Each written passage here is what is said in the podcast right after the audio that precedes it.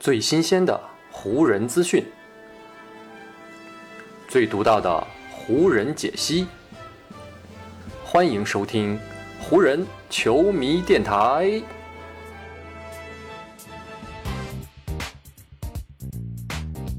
北京时间十月二十六日，欢迎各位收听全新一期的湖人总湖人球迷电台。我是各位的湖人球迷朋友戴高乐，感谢各位入夜打开这一期的电台节目。当地时间十月二十六号，也就是北京时间的明天十月二十七号，湖人呢就要奔赴丹佛高原客场呢去挑战掘金队了。不过在这场比赛开始的前一天，湖人队就已经提前宣布。球队的首发后卫之一，最近呢处于舆论风口浪尖的威斯布鲁克，因为大腿伤势，在与掘金这一战当中的状态是出战成疑的。首先呢，先跟大家聊一聊，在目前 NBA 的伤势表达体系中啊，这几个词都代表了什么？首先呢是威少这一场的出战成疑，它的英文呢是 doubtful，这是一个呢中等，但是呢相对偏高的一个伤势级别。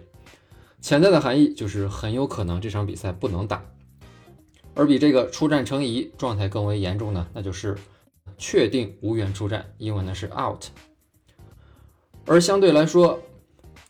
如果球员出现了这个 out 的状态啊，那就是基本。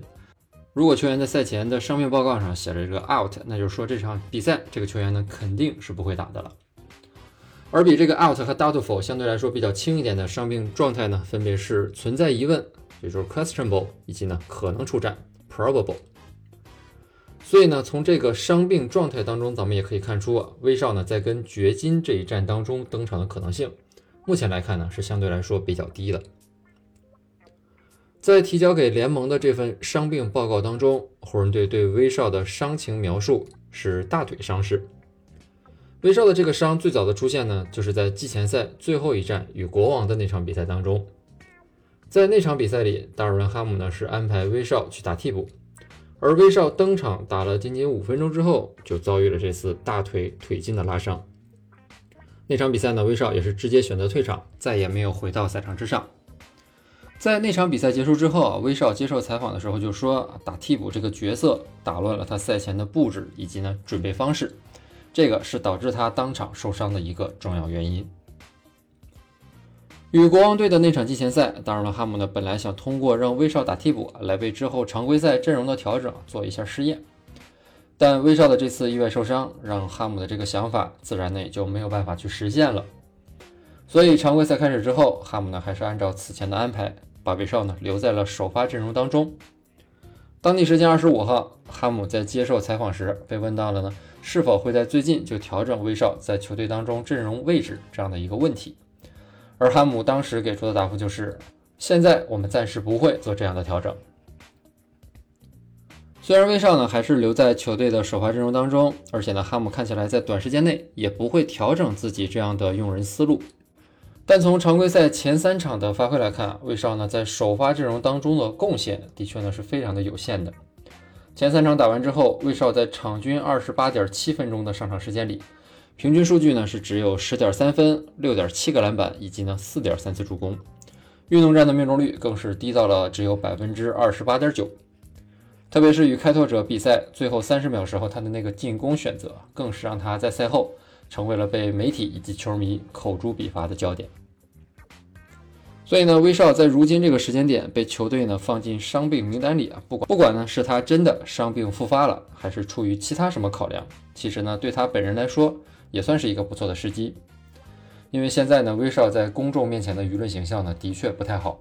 所以呢，此时通过因伤休战这样的方式啊，来躲开媒体以及球迷的目光，也可以让他呢暂时避一避风头，算是球队对他的一种保护措施。而站在湖人的角度来看，威少前三场在比赛当中发挥的基本都是负面作用，所以让威少暂时远离赛场，对球队来说呢，也应该是一个利大于弊的选项。如果威少在与掘金的这场比赛当中不登场，那湖人队呢也正好可以来抓住这个机会，尝试一下自己全新的首发阵容组合。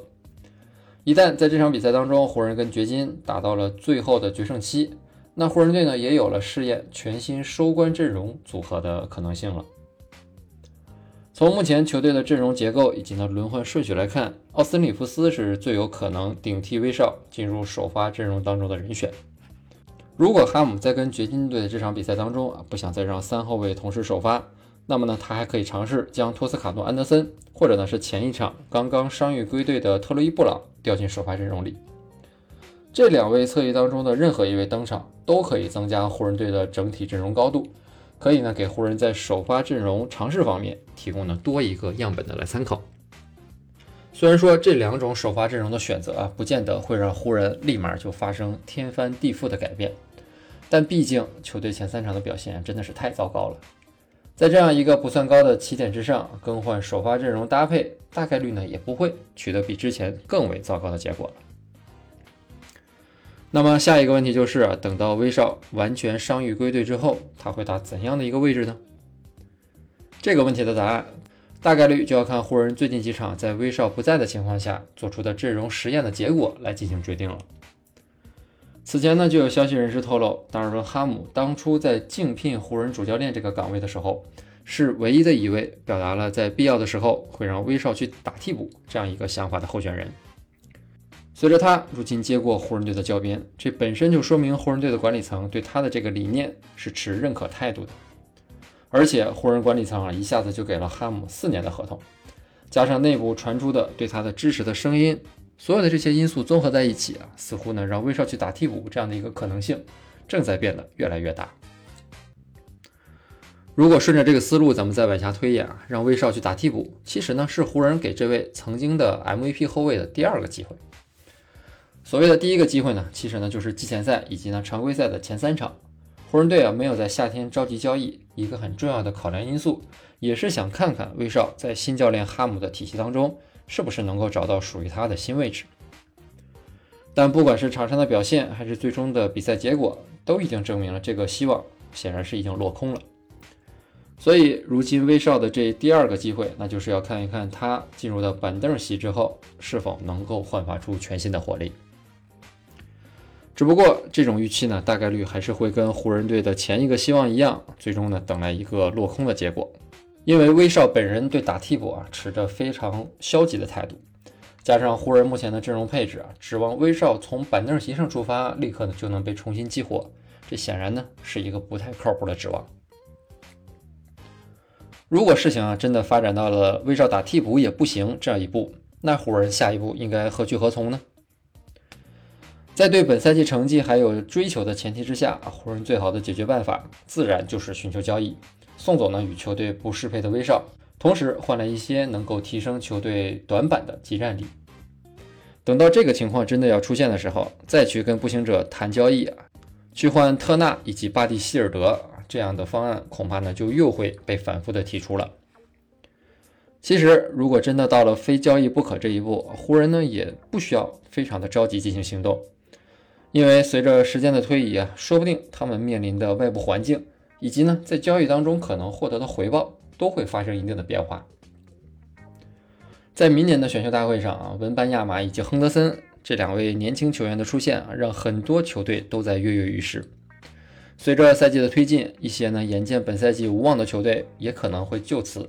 彻底躺平，开始摆烂，准备去冲击更好的顺位，从而呢去争取签下这两位年轻球员的机会。等到那个时候，威少的合同也越剩越少了。湖人的交易环境自然也会越来越好。比如黄蜂就是湖人队一个很重要的潜在交易对象。早在夏天的休赛期，湖人队呢就曾传出过跟黄蜂队的交易流言，但当时黄蜂队对于新赛季呢还有一定的追求。但如今随着新赛季的开打，黄蜂队的首发控卫拉梅洛·鲍尔因为脚踝的二级扭伤还没有上场比赛过。上赛季进步神速的迈尔斯·布里奇斯，夏天呢是因为家暴遭遇了起诉，何时才能够回到黄蜂队的阵容当中？目前也是一个未知数。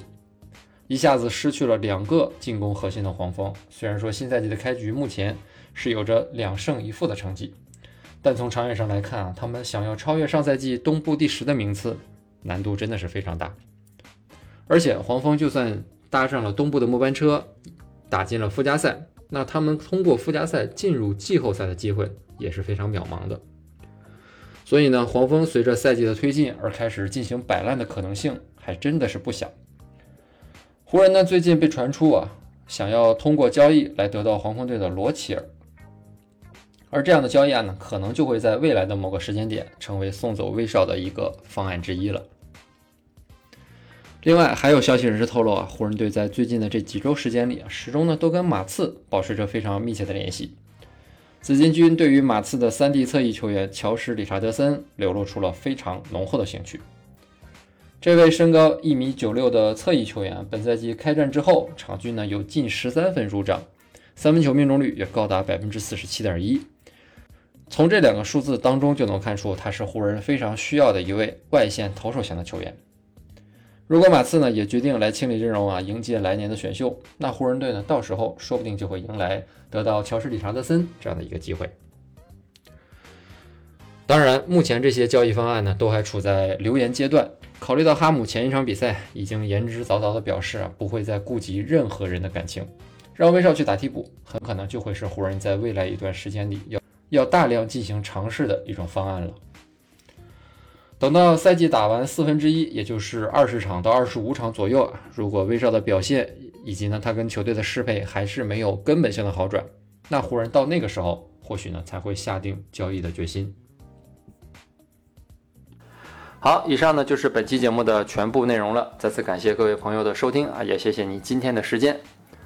如果你觉得我的节目做得还不错，就请你关注和订阅我的这张专辑吧。另外呢，也希望各位能够把我的节目分享出去，让更多的人听到我们的湖人球迷电台，让更多的球迷朋友啊加入到咱们湖人球迷的大家庭当中。